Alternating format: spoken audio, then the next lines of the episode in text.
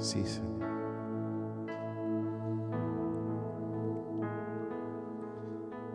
Así es. Si te tenemos a ti, Señor, lo tenemos todo. No necesitamos nada más, solo tu presencia, que esté con nosotros, que nos ayude a poder vivir todo lo que tú tienes para nosotros en este tiempo. ¿Cómo le va iglesia? ¿Cómo están todos ustedes? Bendiciones. Donde se encuentren, hay algunos que están conectados y bienvenido para los que están conectados y algunos que por ahí están trabajando y seguramente luego eh, van a escuchar la prédica, las alabanzas, las canciones que han estado tan lindas y tan necesarias para nuestras vidas. Estamos continuando con esta normativa que tenemos de hacer las reuniones en streaming y lo estamos haciendo con, buena voluntad, con disposición del corazón, porque esto hay que hacerlo así, de esta manera, eh, rogando y estamos intentando, haciendo todo lo posible para que nuevamente las reuniones se hagan eh, y vuelvan a la normalidad, ya que están regresando a la normalidad algunas cuantas actividades. Nosotros estamos pidiendo lo mismo, haciéndolo de manera ordenada, como corresponde, mandando nuestras cartas y solicitando que sea equitativo eh, los permisos y las habilitaciones, porque consideramos que como iglesia necesitamos volver a nuestros cultos habituales como se hacen. Si bien estamos teniendo de manera muy reducida las reuniones los domingos, eh, haciendo 20 minutos en cada, cada tiempo en el que participamos de oración y después de una reflexión en la palabra. Queremos que la reunión vuelva a la normalidad y eso es lo que estamos intentando. Oremos, toda la iglesia estemos orando para que esto sea posible y para que pronto podamos estar eh, todos reunidos. Y es algo que tenemos que ganarlo en el mundo espiritual para aquellos entendidos, para la iglesia entendida para aquellos que nos siguen, esto se consigue a través de ruego, de oración, de súplica, eh, porque sabemos que hay un mundo espiritual, más allá de la pandemia, hay un mundo espiritual que quiere que la iglesia esté quieta, apagada, callada, sin, sin que se escuche. Bueno, y de esto hoy quiero compartir con ustedes. Quiero hablar con ustedes de un tema que para mí es importante recibí de parte del Señor de hablar de esto y bueno, lo vamos a hacer. Y el título de la prédica de hoy va a ser, ¿qué cosas tenemos por costumbre? Y si es una pregunta, ¿qué cosas tenemos por costumbre? ¿Eh? Seguramente que se te pasan muchos, muchos detalles por la cabeza. Y nosotros los argentinos tenemos muchas costumbres, muchas costumbres, muchos hábitos que se han formado en nuestras vidas a través de esas costumbres. Eh, una de las cosas que estamos sufriendo hoy más que nunca es que estamos tan acostumbrados los argentinos a saludarnos con un beso. Es normal, nos encontramos, nos pegamos un abrazo y nos damos un beso. Vos sabés que esto es en Argentina y la gente nos observa y les parece diferente, les parece raro porque en otros países no se saluda con un beso, los hombres por lo menos entre el, hombre y la mujer se da un beso. Nosotros nos damos un beso, dos besos, un abrazo. Yo soy re besuquero, todavía me retan por ahí porque sigo manteniendo los dos besos. Y algunos dirán, ¿por qué? Porque con un beso se traicionó al Señor, entonces damos dos para que no traicionemos a nadie. Pero es una costumbre típica argentina, nos observan, a mí me, ha tocado trabajar con gente de otros países y, por ahí nos han visto darnos un beso y les parece raro. Nos observan, dice, ¿esto de dónde salieron? Eh, y más entre hombres. Pero es tan normal para nosotros los argentinos porque es parte de nuestra costumbre, de nuestra cultura. Eh, ¿Quién no ha participado de esos encuentros los fines de semana, comer un asadito? con los amigos, con la familia. Es una costumbre argentina. En otros países no se conoce eso, juntarse a comer un asado. Y nosotros lo decimos que es una costumbre nuestra y todavía sacamos pecho porque es bien de argentino. El asadito que no puede faltar, bien de criollo. Hoy está caro comer asadito. Sigue siendo una costumbre, pero cuesta y duele pero no deja de ser una costumbre. Compartir el mate, cómo sufrimos con esta pandemia con el mate. Eh? La verdad que es, hasta cuesta, porque yo he ido a visitar a algunos, un matecito, y sí, yo traje mi mate, ¿viste? Y vos tenés tu mate, y, y nos ha costado esto, nos cuesta dolor, porque es una costumbre ya tan arraigada ir a visitar a alguien y que te diga, ¿quieres tomar un matecito? y el matecito ahí pasando y algunos dicen esto, la bombilla y el contacto de todos con la boca y la bombilla les cae extraño, le cae raro a, otros de otros países. Este, bueno, nosotros ya es una costumbre nuestra y que hoy la estamos sufriendo. Estamos reeducándonos en nuestra cultura para poder entender que esto no es simple. Muchos contagios de, esta pandemia del COVID ha, surgido a través del mate, de compartir eso que para nosotros es una costumbre. Otra, la empanada. ¿eh? ¿Quién no va a algún lugar y dice las empanadas? Y algunos dicen la salteña la mejor. Los tucumanos dicen nosotros somos los campeones. Y ya hay una costumbre. Y nosotros los mendocinos decimos la nuestra es mejor porque es con más cantidad de cebolla y es más jugosa. El salteño dice, no, estas de patas abiertas. ¿eh? Porque si no abrí la, la empanada y se te cae el juguito, ¿viste? Entonces la empanada es bien argentina, aunque viene de la cultura de los españoles, pero nosotros la hemos ¿eh? patentado como nuestra. Y es bien de argentino. ¿Y quién que va de vacaciones no trae qué?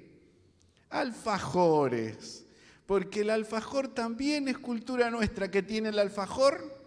Dulce de leche. ¿Y el dulce de leche de quién es? Argentino. Entonces son partes de nuestras costumbres y que bienvenidas sean todas esas costumbres que no son dañinas y que no perjudican, como, como decíamos por ahí, el mate que hemos tenido que restringir. Pero saben que la escritura nos dice algo tan importante que esta noche tarde, noche, quiero hablar con ustedes referente a lo que dice la palabra de Dios de algunas costumbres que no son tan buenas. Y quiero compartirlas con vos, más en este tiempo donde ha sido muy difícil llegar a concretar esto que dice este versículo. Así que te invito a buscar Hebreos capítulo 10 y verso 25. Y leemos, que dice así. En Hebreos 10:25 dice, no dejando de congregarnos, como algunos tienen por costumbre, sino exhortándoos unos a otros y mucho más al ver que el día se acerca. Esto lo dice la traducción NBLA. Y vamos a ver algunas otras versiones. La NBB, que es NBB larga, B corta, dice, no dejemos de reunirnos como algunos acostumbran a hacer, sino animémonos unos a otros y con mayor razón cuando vemos que aquel día se acerca. La NTV, una Biblia que a mí me gusta muchísimo, su traducción dice, y no dejemos de congregarnos como lo hacen algunos, sino animémonos unos a otros, sobre todo ahora que el día de su regreso se acerca. Si vamos agregando algunas palabritas, podemos hacer una, este, un, un párrafo mucho más largo con algunos agregados. La NBI, la nueva versión internacional, dice, no dejemos de congregarnos como acostumbran hacerlos algunos, sino Animémonos unos a otros y con mayor razón ahora que vemos que el día se acerca. Así que bueno, hemos leído parte de algunas versiones que son importantes porque uniendo todo nos habla un poquito más. Y, y hoy este, entendemos que para algunos que quieren no pueden, porque entendemos que las personas mayores, los preadolescentes hasta 18 años no se pueden congregar. Pero me pareció oportuno y recibí del Señor compartir con ustedes este versículo porque es algo que hoy tenemos que tener bien presente. Cuando empiecen a habilitarse o estemos ya habilitados para volver a nuestras reuniones como lo hacíamos antes, tener esto en cuenta que es muy importante. ¿Por qué? Porque el hecho de no haber tenido reuniones durante tantos meses puede que alguno adopte una costumbre que no sea aconsejable. Y no lo voy a decir por mis propios medios, sino lo pongo por medio de lo que dice la Escritura y que es importante y necesario para nosotros. Ustedes saben cuando el relator o aquel que es escritor de Hebreos este, le envía este consejo a este grupo de personas que eran judíos, hebreos, les aconseja esto y les dice estas palabras.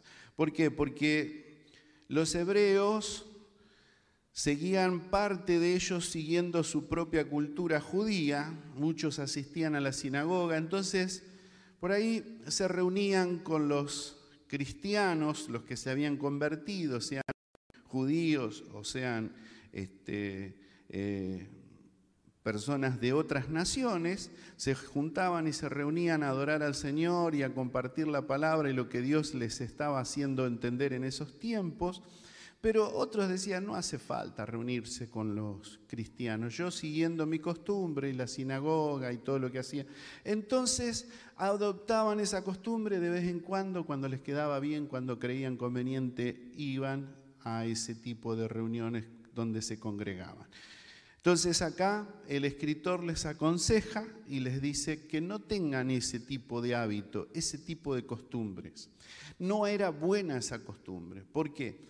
Porque necesariamente el consejo de parte de aquel apóstol, el consejo de parte de Dios para aquellos era que se congreguen porque es importante congregarse. Nosotros debemos estar orando para que vuelvan nuestras reuniones normales, porque no es simplemente una costumbre buena, es porque es importante, es un hábito que tiene que estar en nosotros, que nos relaciona entre nosotros como hijos de Dios, nos hace crecer en fe, pero también nos relaciona con Dios. Y esto necesariamente tiene que ser en este tiempo una mayor relación con Dios. Ustedes saben que algunos, por algunos prejuicios, también hoy eh, toman alguna actitud como la de los hebreos, como la de los judíos, a quien fue dirigida esta carta. Dice, eh, este tipo de personas dice, yo no necesito ir a una congregación o a un grupo a buscar a Dios. Lo hago cuando quiero, en mis tiempos libres, íntimamente, me tomo la Biblia, tomo un estudio, o me escucho algunas canciones, me pongo una prédica y para mí es suficiente. Y este es el pensamiento de esas personas que se autoconvencen y no solamente se autoconvencen, sino convencen a otros.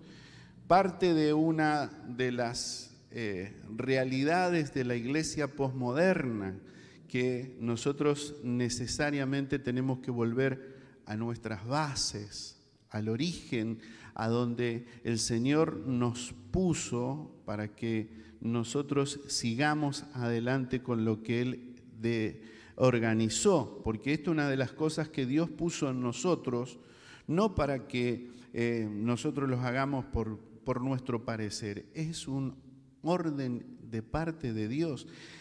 Recuerdan que Jesucristo fue quien estableció la iglesia, Jesucristo fue quien estableció que nos congregáramos.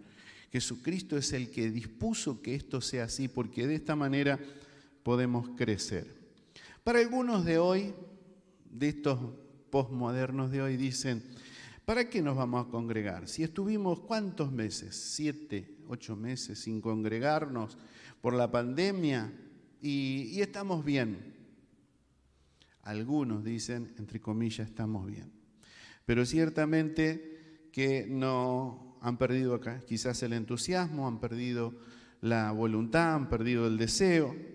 y algunas cositas más que se van quedando en el camino, porque cuando no tenés eh, puesto ese hábito dentro de tu vida de congregarte, cosas se van quedando en el camino. Eh, el tiempo, coordinar los tiempos, vos ya tenés ordenado los tiempos que vas a ir a una reunión o que vas a estar en una actividad, y al dejar de hacerlo, por ahí vas dejando de lado esas actividades que aquellas personas que dicen yo no necesito ir a la iglesia, simplemente busco en mi casa. Pero fíjate, la escritura nos habla mucho de esto y esto es lo que quiero que en esta noche te quede, te quede bien eh, grabado en tu mente y en tu corazón. Colosenses 3:16 dice que la palabra de Dios habite en abundancia en nosotros, con toda sabiduría, enseñándoos y amonestándoos unos a otros con salmos. ¿Y cuándo se hace? Entre unos y otros se hacen juntándose, reuniéndose, congregándose para que esto suceda. dice con salmos, con himnos, con canciones espirituales, cantando a Dios con acción de gracias en vuestros corazones. Eso lo ordena la palabra del Señor para que todos aquellos que decimos que creemos en Dios, que Cristo es nuestro Señor, tiene que estar esto como parte de la historia de nuestra vida.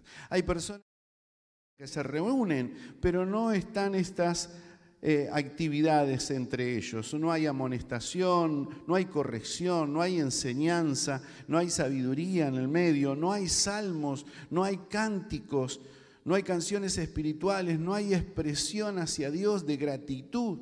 Entonces cuando eso no sucede en ese tipo de congregaciones no son buenas costumbres.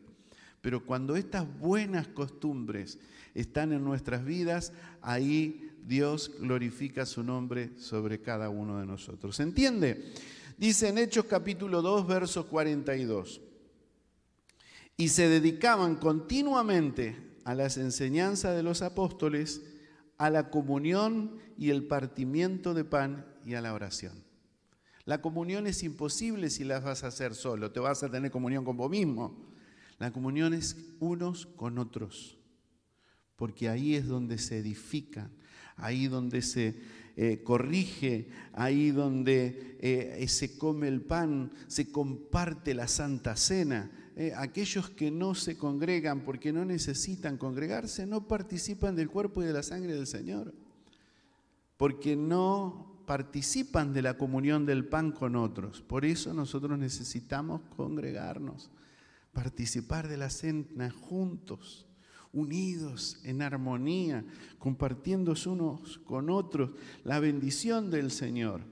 Efesios 4:12 también dice esto, que la congregación, que las reuniones, que lo que nosotros participamos todos los domingos o, un día de la semana, ¿qué hace sobre nuestras vidas? Mire, Efesios 4:12 dice, a fin de capacitar a los santos para la obra del ministerio. Cuando estamos reunidos, cuando estamos congregados, somos capacitados para la obra del reino, para el ministerio que Dios tiene para cada uno de nosotros, para vos. Es difícil que vos puedas decir, te edificás y creces en un ministerio y tenés un llamado si no te congregás. El llamado lo hace el Señor en medio de una congregación. Y todos dan fe y tienen testimonio de que hay algo de parte de Dios sobre tu vida para que seas apartado para esa tarea. Es imposible haciéndolo solo. Hay gente que salen solos, que se predominan ser evangelistas, ser pastores o ser apóstoles, nunca tuvieron un lugar de congregación, simplemente un día se pusieron el título y ahí se lanzaron a la aventura, cosa que no lo certifica la escritura. El ministerio, el trabajo, el desarrollo, el crecimiento de una persona viene a través de la congregación. Y podemos dar fe de esto porque el apóstol Pablo y muchos otros fueron apartados a través del Espíritu Santo dentro de una congregación donde fueron enseñados, donde vieron que ellos se desarrollaban y crecían. Así tiene que ser. Bien, dice también en Hebreos capítulo 3 y verso 13, antes exhortaos los unos a los otros cada día, mientras todavía se dice hoy no sea que alguno de vosotros sea endurecido por el engaño del pecado. Y esta es una, una realidad que estamos viviendo hoy. Queridos amados, si no nos preparamos, si no nos instruimos, si no nos edificamos, si no nos exhortamos uno a otro a la corrección, porque hay algunos que entienden el Evangelio de una manera, pero otros ya están crecidos y pueden decirle, mira, lo que estás haciendo no está bien, necesariamente tenés que ir por este lugar o ir por aquel, esto te edifica, esto te hace crecer. Y es parte de nuestro crecimiento como iglesia donde nos vamos pareciendo cada vez más al Señor, donde ese proceso de santificación se va generando en nuestra vida a través de este crecimiento entre unos y otros, los buenos consejos, la palabra de edificación, el, conocimiento de la escritura, nuestras propias experiencias contadas a otro que les ayudan a superar esas etapas, son necesarias e importantes. Por eso tenemos que estar atentos. Y ojo, que cuando no estamos congregándonos, cuando no estamos buscando eso hoy, como dice la Escritura, eh, hay una gran posibilidad de ser engañados por el enemigo. Y sepan que en este tiempo se está manifestando cosas importantes que tenemos que estar abriendo nuestros ojos estar muy atento. La escritura nos enseña que debemos estar muy atentos a estos tiempos. Nosotros estamos viviendo en los últimos tiempos y los últimos tiempos eh, lo podemos certificar a través de la escritura, pero no solamente a través de la escritura, lo podemos certificar a través de lo que sucede en el mundo, las noticias, lo que está pasando en Israel, lo que está pasando en las Naciones Unidas, lo que está sucediendo en nuestro diario vivir acá en nuestro país, lo que sucede en los comentarios políticos, en las leyes que están influenciados a aprobar y hacer. Podemos ver a través de esto que el tiempo final se está acercando y que la iniquidad y el pecado y la maldad que se está gestando para preparar la venida del anticristo está a la orden del día. Nosotros no podemos ser ignorantes. El domingo pasado eh, Alberto hablaba de todo esto y de ser conocedores del tiempo, de ser conocedores de lo que está sucediendo alrededor nuestro, de mirar a Israel ¿eh? como quien está mirando la higuera que está retoñando, la higuera que está empezando a mostrar que dentro de muy poco va a dar frutos. Entonces, esto habla de los tiempos finales y nosotros no podemos desentendernos de eso. Parte de no dejarnos engañar es congregarnos, es estar atento a lo que el Espíritu Santo está diciendo día tras día en su renuevo, porque Él nos renueva a través del Espíritu, de su Espíritu y nos va dando los mensajes necesarios para la fecha. ¿Eh? ¿Se entiende? Entonces tenemos que estar muy atentos. Las versiones que leímos en la parte final del versículo decía, y mucho más al ver que se acerca el día. Y la otra dice, y con mayor razón cuando vemos que aquel día se acerca, sobre todo ahora que el día de su regreso se acerca, dice la otra versión. Y la última que leímos dice, con mayor razón ahora que vemos que aquel día se acerca. ¿Qué día se acerca? ¿De qué día está hablando a los hebreos el apóstol. Está hablando del día de la venida del Señor. Y esto, como decía, es lo que nos enseñó Alberto el día domingo. Y es importante que nosotros entendamos lo que está sucediendo.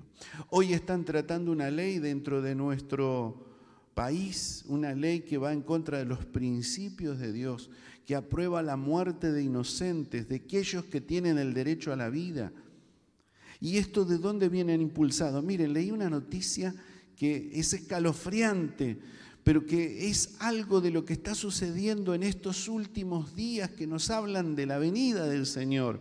Y dice, mire, un reporte de la ONU del 2020, dice el título, la iglesia es enemiga de los derechos humanos. Esto Salió en 2020. ¿Y quién lo, quién lo, lo declaró? La Organización eh, de las Naciones Unidas, la ONU, acaba de publicar en su informe sobre libertad de religión y creencias, preparado por el relator especial Almes Shaed, en el documento la ONU incluye que la religión en general y la vida cristiana y los cristianos en particular son enemigos de los derechos humanos. Es un atentado contra la iglesia.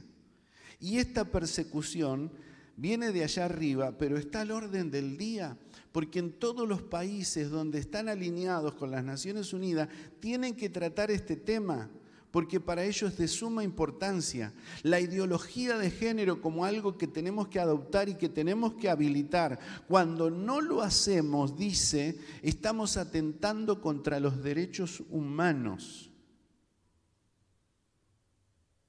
¿Se entiende? ¿Por qué nos debemos preparar? ¿Por qué nos debemos congregar? ¿Por qué debemos esforzarnos? Porque hay una guerra decretada y la guerra es contra la iglesia, la, guerra es contra la idea de aquellos que como cristianos guardan los principios éticos y morales que están escritos en la Biblia, que no es un invento del ser humano, sino es una idea de Dios que no está simplemente acreditada por lo que dice la escritura, sino aún por lo que dice la misma ciencia. Sin embargo, esto hoy se está implantando en el mundo. Hablando de los últimos tiempos donde dicen aquellos que le van a llamar bueno a lo que es malo y a lo malo bueno.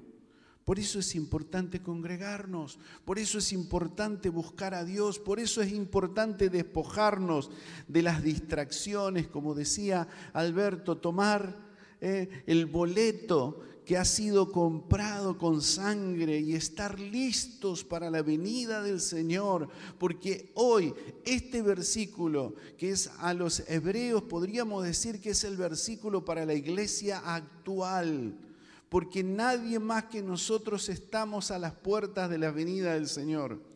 Nadie más que nosotros estamos viviendo en los últimos tiempos. Esta generación es la que está viviendo los últimos tiempos. Por eso es necesario que vos te prepares, que yo me prepare, que yo busque del Señor intensamente. Y para eso Él preparó esto que es congregarse.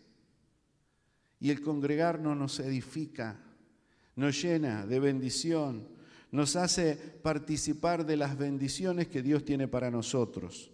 Por eso, no nos distraigamos, entendamos lo que estamos viviendo. Yo veo gente distraída, veo gente que no piensa en esto, que le da igual si llega a la reunión y viene o no viene.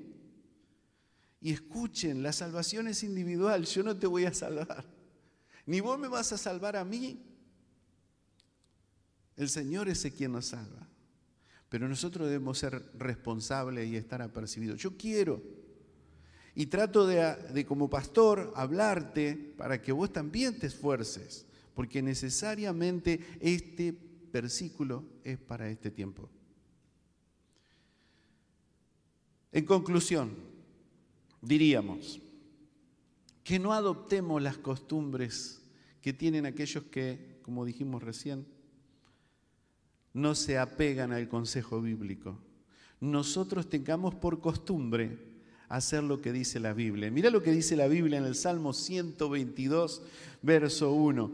Es el Salmo de David. No hay nadie más que represente a, a los hijos de Dios como el salmista David que decía estas palabras, me alegré cuando me dijeron, vayamos a la casa del Señor.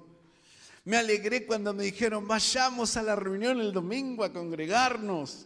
Me alegré cuando me dijeron, vamos a compartir de la comunión. Esta semana tenemos Santa Cena. ¡Oh, qué bueno! Me parece escucharlo a David con esa expresión de alegría porque él no tenía ningún problema para expresar su alegría. La Biblia relata que no tenía problema de saltar, de bailar, de danzar cuando veía que la presencia de Dios estaba en medio de ellos. Entonces, esta expresión tiene que estar en nosotros. Es el consejo, la Biblia lo relata. Y aquellos que dicen, yo no necesito la congregación, no es como que están minimizando la obra maravillosa de Dios. El rey David decía, yo me alegré con los que me decían, ahí voy a estar en esa casa. Y fíjense, también hay otro salmo que habla de esto. El Salmo 133 y dice así, qué maravilloso, en la versión NBI, en NTV, qué maravilloso y agradable es cuando los hermanos conviven en armonía. Pues la armonía es tan preciosa como el aceite de la unción que se derramó sobre la cabeza de Aarón, que corrió por su barba hasta llegar al borde de la túnica. Cuando este perfume era derramado con ese aceite de, unción, era derramado sobre el sacerdote, miren, todo ese lugar se perfumaba. Había un perfume que era eh, muy agradable, pero era tan intenso porque, claro, derramaban todo ese cuerno de aceite sobre la cabeza de Aarón y caía sobre su barba y nadie podía estar en ese lugar diciendo, acá no pasa nada. No, todos se daban cuenta que el sacerdote venía en camino, porque era evidente su aroma. Dice, la armonía es tan refrescante como el rocío de Hermón. Eh, ese lugar, el monte de Hermón, cada mañana el rocío bañaba ese lugar y lo refrescaba y era evidente su frescura por el verdor que había en ese lugar, porque descendía el rocío. Lo compara con eso cuando nos juntamos y estamos en armonía. Dice, allí el final dice, allí el Señor ha pronunciado su bendición incluso la vida eterna. Cuando estamos juntos y en armonía perfumamos el trono de Dios. Cuando nos congregamos, perfumamos el trono de Dios. Cuando cantás y adorás a Dios, perfumás el trono de Dios. Cuando buscas intensamente, perfumás el trono de Dios. Y allí dice que Dios envía bendición y vida eterna. ¿Querés esa vida eterna? ¿Querés gozarte de esta bendición de Dios? No dejes de congregarte. Si bien podrás decir, sí, pero hay cuantos que se congregan y por ahí no viven una vida acorde a lo que dicen. Y sí, puedes tener toda la razón porque todavía, aún congregándose, no entienden estos principios. Pero ojo, aún ellos tienen más posibilidades que aquel que dice, me quedo en mi casa. No necesito congregarme. Yo estoy orando intensamente por mis hermanos, los mayores de 60 años, mis hermanos eh, preadolescentes menores de 18 años, los niños, que tan importante es verlo dentro de la congregación. Nuestra iglesia es una iglesia de niños, es una iglesia de preadolescentes, es una iglesia de mayores de 60 y estamos intensamente empujando, solicitando, tratando de que el gobierno nos habilite porque queremos que nadie se quede en su casa. Así que yo te animo que te esfuerces. Mira que te mando que te esfuerces, que no le dejes lugar al diablo, que no le permitas que el enemigo te, te robe esta bendición de congregarte y de demostrarle cuánto le amas y de edificarte en este lugar para lo que Dios te ha llamado. Que el Señor te bendiga ricamente y oro por vos para que Dios te dé la voluntad, la fuerza, el temor de Dios para hacerlo por amor, por obediencia, por respeto a Él. Y que Dios te colme de bendiciones. Amén.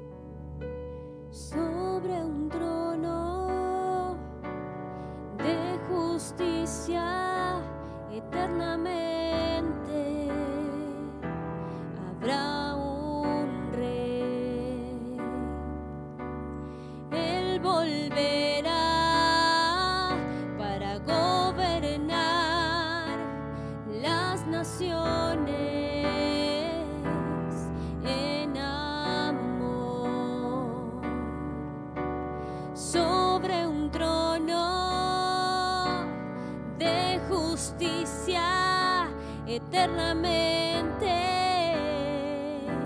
Habrá un rey.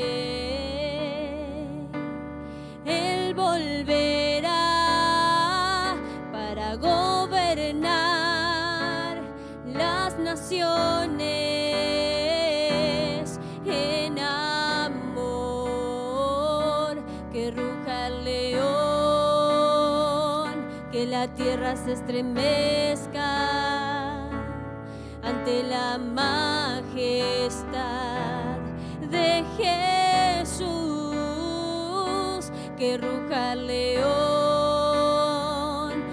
la tierra se estremezca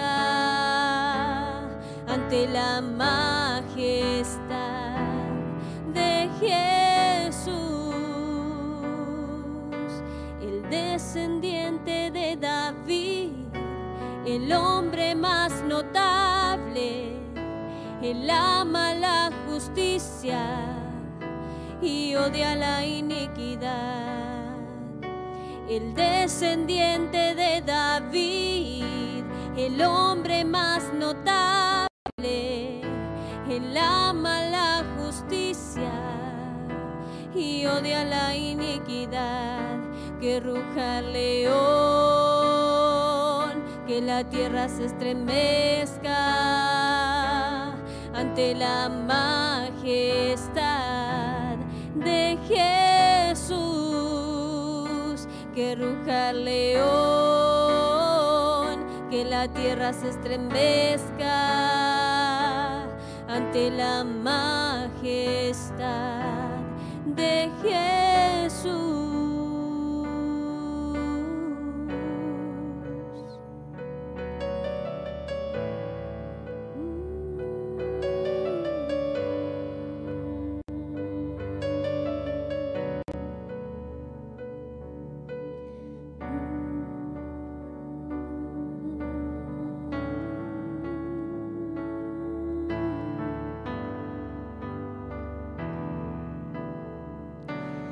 Damos gracias, Señor. Gracias por este tiempo. Gracias por tu palabra que nos enseña, por tu palabra que, que nos exhorta, que nos corrige, Señor, con amor, que nos habla, Señor, para, para nuestro bienestar, Señor, para que estemos, Señor, cada día más arraigados a ti, más arraigados a tu presencia. Te damos gracias por este tiempo. Te agradecemos, Señor, porque sabemos que tu palabra es sabia, Señor, que tu palabra es la que nos edifica. Te entregamos este tiempo en tus manos, amado Dios, diciéndote que te adoramos, que te exaltamos, Señor, que sos merecedor de toda la gloria, de toda la honra, Señor, y como tu iglesia queremos prepararnos para tu venida, seguir preparándonos, Señor, seguir eh, quitando, Señor, lo que no te agrade, aquello, Señor, que nos haga alejar de tu presencia, buscar, Señor, cada día, Señor, arraigarnos más y cimentarnos más en ti para poder estar listos para el día de tu venida. Te damos gracias en el nombre de Jesús. Amén y amén.